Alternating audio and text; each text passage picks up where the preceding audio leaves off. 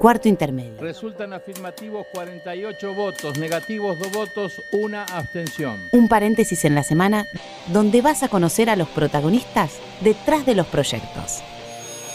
Porque una ley te puede cambiar la vida. Arranca la sesión.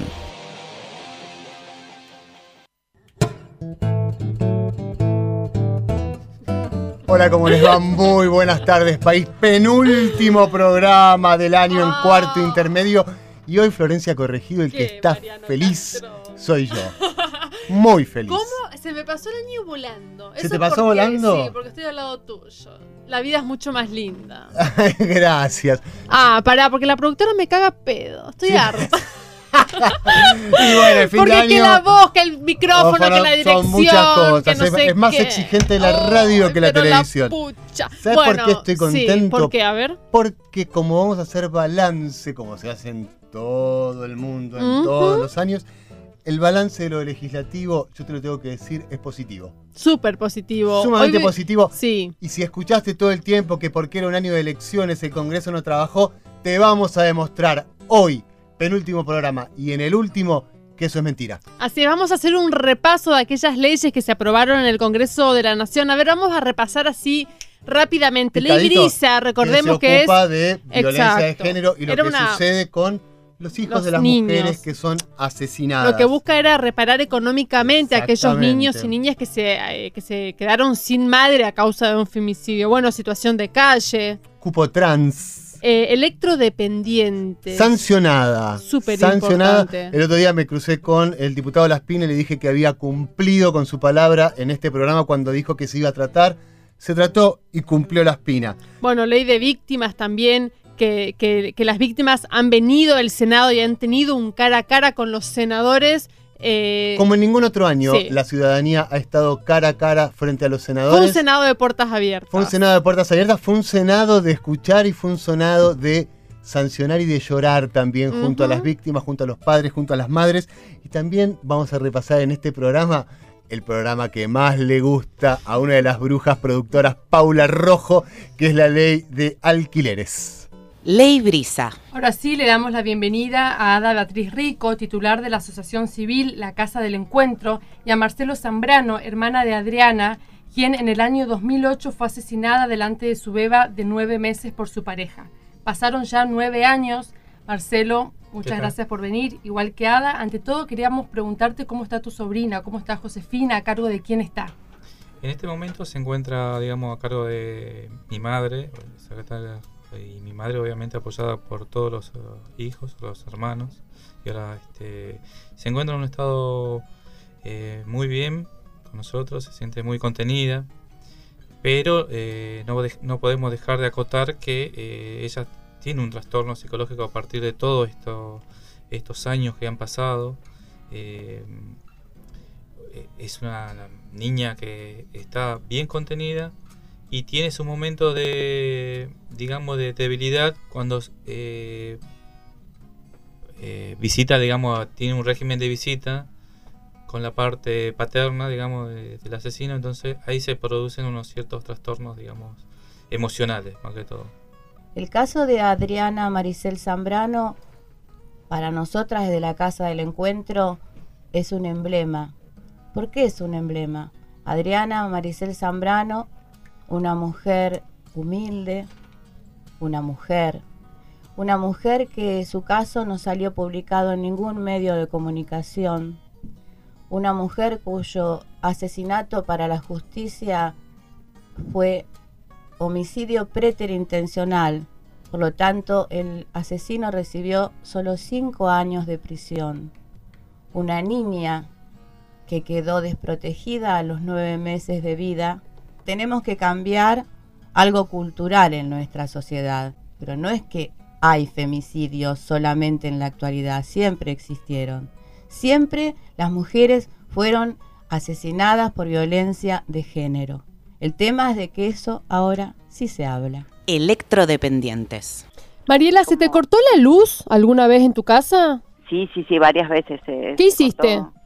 Bueno, en principio, eh, llamar, bueno, la primera vez que fue el corte más largo, eh, afortunadamente fue de día, eh, y mi marido pudo recurrir en ese momento a bomberos y a defensa civil y bueno, eh, gracias a la colaboración ellos pudieron prestarnos un grupo electrógeno.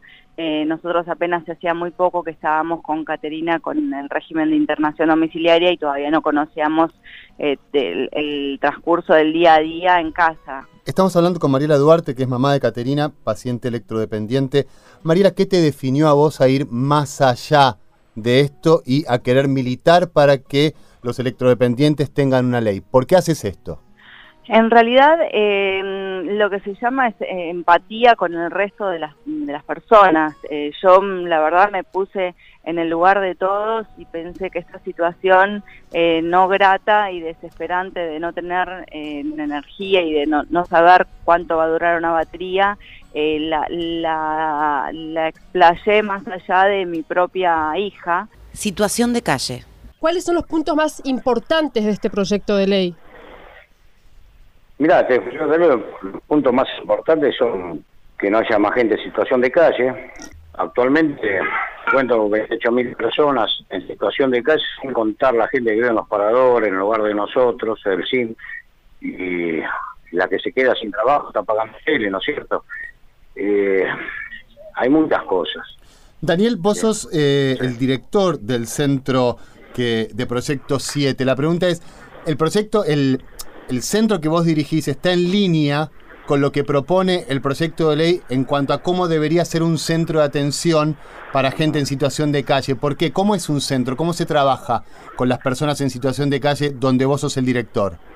Nosotros trabajamos las 24 horas con la gente, no es un parador, es un nosotros somos una organización llamada Proyecto 7, nosotros ofrecemos de todo lo, lo poco y lo mucho que tenemos, como siempre digo, nosotros tenemos asistencia de médica, enfermería, psicología, eh, trabajadoras sociales, tenemos eh, el free para mujeres con solteras y mujeres con chicos. ¿Las mujeres sufren mucho más en situación de calle?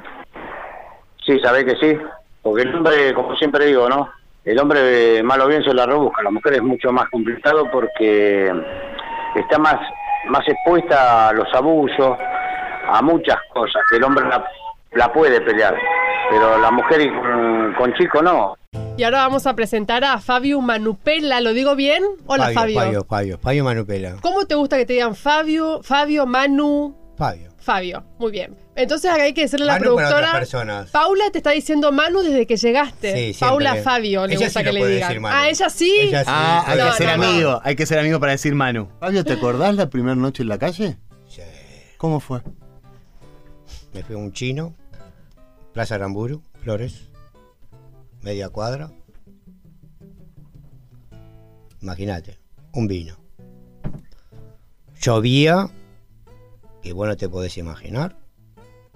Y lo único que me rescaté, primero que me dije después de cambiarme el vino, el tetadris, porque para nosotros era el tetadris, eh, me agarré una bolsa porque estaba lloviendo y tenía que dormir. Dije, bueno, dos días o tres días, tengo compañeros, amigos, sé que voy a salir de acá.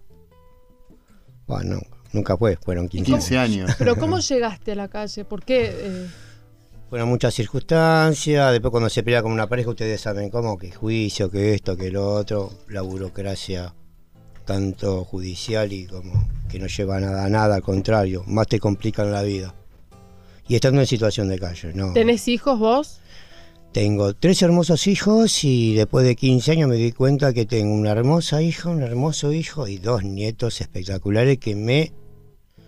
Creo que es lo que me sostiene en lo que estoy haciendo. ¿Estuviste sin contacto con ellos? Por algún... Hace tres años que tengo contacto con ellos, después de 15, casi 16 años que no los veía. ¿Y cómo fue ese reencuentro? Uh, si te cuento. Mira, si nosotros pudiésemos mirar a partir de lo que estás diciendo a las personas que están en la calle, con hijos o sin hijos, los vemos con hijos, ¿no? Pero a lo mejor yo te cruzo a vos en la calle y quizás uno puede discriminar y uno te tiene que ver quizás como que sos un padre que querés reencontrarte con tus hijos.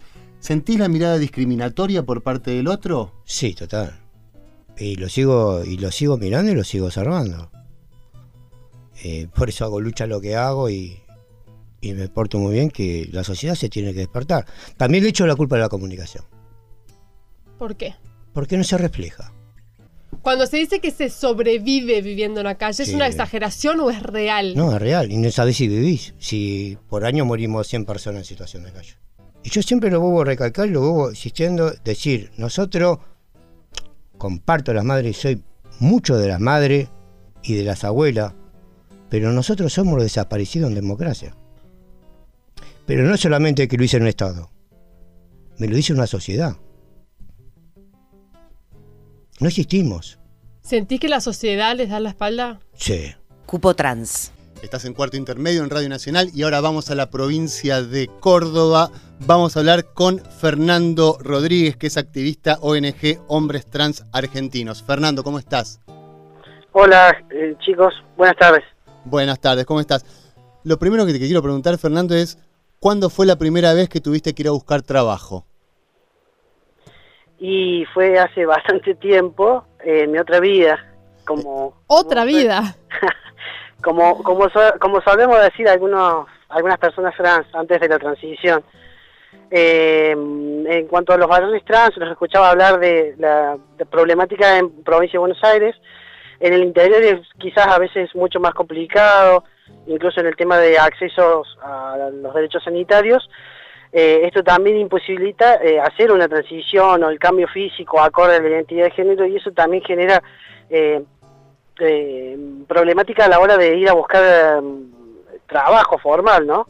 En mi vida anterior, si se quiere, se hacía una lectura como más o menos para darle un panorama de visual de, cómo se ve un varón trans. Nuestra masculinidad muchas veces está es muy visible y latente, ¿no? Entonces se hace una lectura social de quizás es una chica lesbiana, masculina, butch, tonga, como quieran decirle, como para hacer una lectura más colectiva al respecto.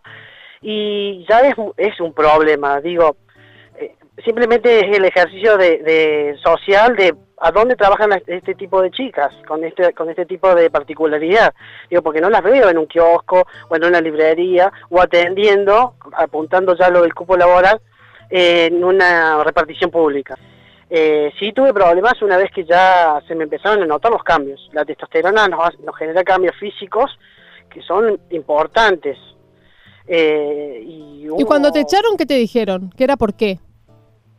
En principio hubo mucho acoso y me, me- me terminaron echando, pero con, con juicio de por medio, me, eh, eh, me suspendían cada dos, dos veces a la semana, por ejemplo, para que yo me fuera. Así que fue todo un problema y después de eso tuve dificultades de conseguir eh, trabajo porque no tenía mi documento. Yo recién pude hacer, a pesar de que generé dos acciones legales, eh, tuve mi documento con la ley, porque los jueces se- también se demoraban en darme el dictamen para tener. Así que yo me veía totalmente masculino con barba y tenía mi documento en femenino. Así que he, tenido entrevistas en las cuales mi interlocutor o la gente que, que me hacía eh, esa entrevista eh, se quedaban en shock porque no entendían lo que es un varón tan trans tampoco. Te echaron entonces directamente por tu condición, por tu elección, por tu elección sexual. Sí, en ese caso fue por mi identidad de género. Ahora le damos la bienvenida a Paula Arraigado, una chica trans activista por los derechos que está acá en el estudio con nosotros. Paula, muchísimas gracias por haber venido. de cupo laboral para las personas trans, se pensó también en una ley que modifique vidas y que dé otras expectativas de vida, porque hasta ahora la expectativa de, de vida solamente se circunscribe en la cantidad de años que vivimos. Yo soy sobreviviente, yo tengo más de 40 años, yo viví un poco más que lo que vivieron mis amigas y mis compañeras. Es una locura que tengas que decir que sos sobreviviente a los 40 años. Es una. ¿Sufriste algún trabajo? todas y todos hemos sufrido, no solamente en el trabajo, sino en la vida. Porque el 2012, cuando en mayo se sanciona la ley de género, hasta ahí no éramos nadie. La imagen de no tener una lápida con tu nombre, a nosotras o a mí, es totalmente desgarradora.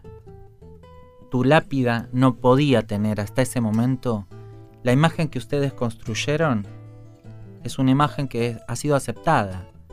Pero entiendan o pónganse un ratito en la vida de quienes tenían una vida que no existía.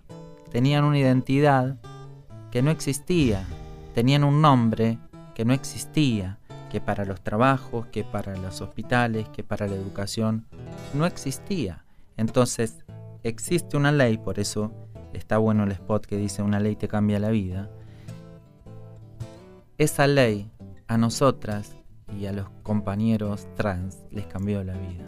Las activistas trans y los activistas trans deben estar presentes en la lucha, sino que también deben estar presentes la sociedad civil, porque esta es una ley que no solamente va a mejorar la vida de la población trans, sino que también va, a mejorar la vida de la población, de toda la población y todo el conjunto del país. Y como suelen ser las buenas leyes, como fue la del matrimonio igualitario, como fue la ley de género, seguramente esa ley se replicará en otros países y hará que la vida de otras mujeres y de otros varones trans sea mucho más feliz de lo que está haciendo. Los mejores retros de este año.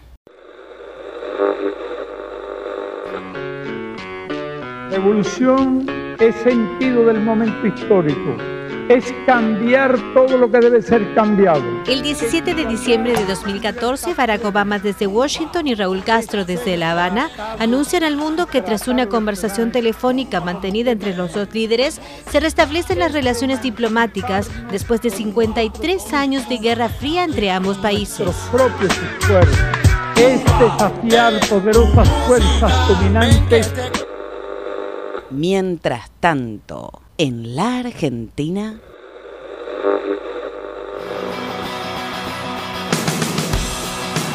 El 30 de abril del año 2014 se sanciona la Ley 26.934, que crea el Plan Integral para el Abordaje de los Consumos Problemáticos, cuyo objetivo es prevenir conductas compulsivas de las personas, que mediando o sin mediar sustancia alguna afectan negativamente su salud.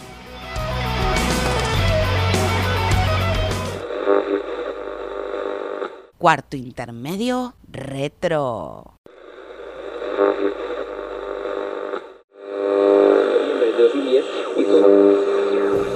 Sarney assume a vice-presidência da República e passa a ser automaticamente o presidente interino do Brasil. Prometo manter El 15 de marzo de 1985 en Brasil llega a la presidencia José Sarney, quien restaurará la democracia estrenando una constitución y celebrando las primeras elecciones presidenciales directas en tres décadas.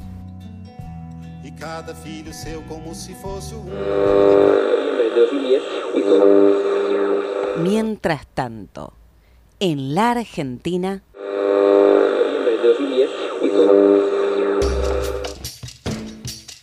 El 30 de septiembre del año 1985 se sanciona la Ley 23.302 que crea el Instituto Nacional de Asuntos Indígenas. En la Argentina, los derechos territoriales de los pueblos indígenas están contemplados en la Constitución Nacional, cuyo objetivo es la atención y apoyo a los aborígenes y a las comunidades indígenas existentes en nuestro país. El INAI busca además su defensa y desarrollo para su plena participación en el proceso socioeconómico y cultural de la nación, respetando sus propios valores y modalidades.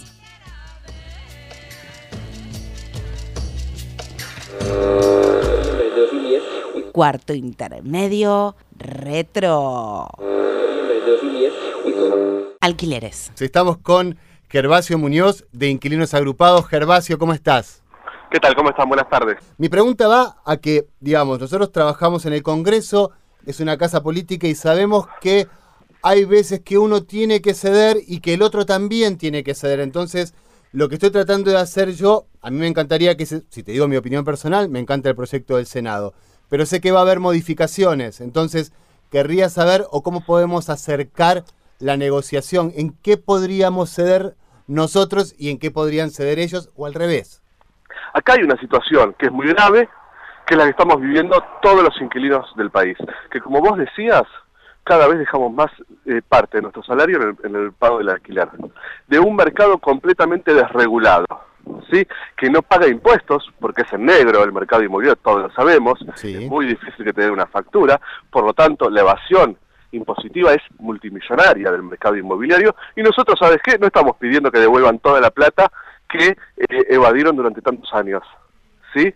Lo que estamos pidiendo es que se termine. Lo que estamos pidiendo es que se regule el precio de los alquileres, ¿sí? Y lo que estamos pidiendo es que el plazo mínimo de los contratos de alquiler sean de tres años, porque no podemos estar mudándonos cada dos años y dejando todos los ahorros en las inmobiliarias, cada dos Y en las mudadoras, sí, eh, sí, exactamente. Víctimas. Vamos ahora a tomar contacto, Mariano, si te parece, vamos de la Cámara de Diputados a la Cámara de Senadores y vamos a hablar con la senadora Lucila Crexel. Senadora, muy buenas tardes. Buenas tardes, Florencia, Mariano, ¿cómo están? Muy bien. Sabemos, senadora, que esta no fue una ley más para usted. sí, algo escucharon en el recinto y creo que también les comenté. Sí, eh, fue realmente una ley que más allá de- del compromiso que uno asume como legislador, eh, justamente creo que la diputada que fue eh, miembro informante del proyecto debe haber explicado muy bien cuál es el alcance del proyecto. A mí me toca especialmente en lo personal porque soy una de las víctimas, tantas víctimas que ha pasado por estas situaciones de, de tremenda este, impotencia, no solo porque perdí a mi padre en un homicidio doloso, sino que también perdí a mi madre en un homicidio culposo en, una, en un delito de tránsito. ¿Y el Estado estuvo presente después de eso? No solo que no estuvo presente, sino que uno tiene que atravesar un montón de instancias donde, eh, que, que también es un tema y un aspecto que se trata muy bien en la ley que se acaba de aprobar, que es la no revictimización de las víctimas, justamente resguardarnos a las víctimas de todas esas situaciones extremadamente dolorosas que tienen que ver con volver a confrontarse con el dolor este, de la pérdida en un juicio penal, en un expediente donde a veces uno tiene que este, ponerse al tanto de cosas que son muy dolorosas y que además este, en muchos de los casos este, uno no puede ser parte del proceso, o no podía ser parte del proceso, tenía que constituirse como querella o, tendría, o tenía que dejarlo en manos del fiscal. Hoy está la posibilidad que justamente las víctimas podamos actuar en el proceso penal, en el caso de los homicidios dolosos, especialmente donde se persigue un delincuente que acabó con la vida de un ser querido. Y nosotros en en este sábado la tarde vamos a seguir hablando sobre el proyecto de ley que se aprobó en diputados que le garantiza los derechos a las víctimas de delito y es por eso que ahora vamos a hablar con Diana Cohen Agrest. Ella es filósofa y directora de la Asociación Civil Usina de Justicia. Ella es mamá de Ezequiel quien el 8 de julio de 2011 fue asesinada en el barrio, asesinado, perdón, en el barrio de Caballito tras una entradera. Diana, muy buenas tardes. Buenas tardes, gracias por llamarme. Diana, ¿qué es lo que viene a cambiar este proyecto? Y bueno, en primer lugar, que vos pensás que el- la, la víctima es un convidado de piedra. Vos fijate que eh, desde el primer momento, el, aquel que violó o mató tiene un abogado defensor a su servicio. En cambio, las víctimas no teníamos a nadie. En este caso, en el caso de que no se pueda resolventar, entonces el Estado va a disponer de un patrocinio jurídico para la víctima. Pero no solamente eso, también pasaba que muchas veces, este, pa- pasado un tiempo de la ejecución de la pena, y se lo escarcelaba al victimario sin avisarle nada a la familia. Entonces, de un día para el otro, quizás se encontraba, muchas veces son vecinos, el padre o la hermana de la víctima con el victimario paseando el perro por la calle. Bueno, eso no va Una locura. más. Sí, Mariano. Una locura que suceda eso. Eh, Matías Bañato se dio cuenta que se habían equivocado en una fecha. Él se tuvo que dar cuenta y el juez no se había dado cuenta. Todo nuestro sistema judicial. ¿Qué crees que pasa? No voy, a, no voy a decir que todos los jueces son de una manera o de otra. De hecho, vos hubo un juez en el año 2016 que te escuchó junto a tu marido. Pero ¿qué crees que tiene que cambiar la justicia? Eh, ¿Qué es lo que tiene que cambiar la justicia? Fundamentalmente todo el paradigma. Y tiene que poner y centrarse en la víctima, porque el homicida o el violador eligió hacerlo. En cambio, la víctima fue arrojada a una situación y cuando alguien muere es porque el Estado no lo cuidó. Y cuando ese Estado no atiende a los familiares de la víctima, entonces vuelve a revictimizar a esa familia.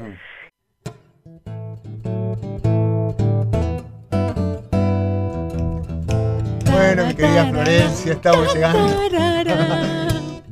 ¿Querés cantar? No. Cantá, dale. Es mi sueño. ¿Cantar? ¿Sabés que eh, no, no sé si cantar, pero actuar, estar arriba de un escenario, tener público, me encantaría. Bueno, Estoy vamos a hablar, perdiendo el tiempo Vamos a hablar con Julián Weich, que redite sorpresa y media, a ver si lo podemos hacer. Bueno, estamos llegando al final de este penúltimo programa. Sigo muy contento porque, porque hubo trabajo legislativo mucho y de calidad y nosotros fuimos testigos. Y como hubo mucho trabajo legislativo, este resumen no nos centra en un solo programa. Exacto. Vamos a tener dos programas de resumen. El próximo sábado le prometemos otro repaso más de aquellas leyes que se aprobaron en el Congreso de la Nación, leyes muy importantes que se aprobaron durante este año electoral. Y algo fundamental para mí, cuando nosotros buscábamos el eslogan del programa, que era el programa que te va a anticipar tus próximos derechos, esto sucedió. Te fuimos anticipando tus próximos derechos, por ejemplo, con electrodependientes, que acabas de escuchar el resumen, con marihuana medicinal, entre otros muchos proyectos, que fueron sancionados. también que te cambian la vida, que le cambian la vida a los ciudadanos. Así que yo estoy muy contenta de, eh, de haber hecho este programa y de haberle acercado a la gente los próximos derechos y que se enteren un poco más, porque me parece que eh, no hay muchos medios de comunicación eh, que hablen de los proyectos que pasan en el Senado, ¿no? Ni de las unanimidades que pasan en el Senado. Sí. Así que los dejamos. El quilombete siempre garpa más. ¿no? Exactamente, pero no solamente hay quilombete en la política, también hay acuerdos y sanciones. Bueno, gente, muchísimas gracias por estar del otro lado. Recordemos que también hemos tratado aquí, hemos hablado de un proyecto de no a la pirotecnia, así que traten en estas fiestas de no usar pirotecnia. Recuerden que le hacen Por mal a los razones. niños autistas y también a los animales. Así que nos empezamos a, a- a despedir. Tenemos un último programa de año con más repaso. Muchísimas gracias por estar del otro lado. Los queremos un montón. Que tengan un hermoso año. Nos volvemos a reencontrar el próximo sábado aquí por Radio Nacional, la radio de... Todos. Los que hacen cuarto intermedio son, en la conducción, Mariano Castro y Florencia Corregido. En la producción, Sonia Buller y Paula Rojo. En la edición, Maximiliano Román. En la voz artística, Paula Rojo. Colaboración periodística, Fernando Avilleiras. Este es un programa producido por la Dirección General de Comunicación del Senado de la Nación y realizado en los estudios de la radio de la Biblioteca del Congreso de la Nación.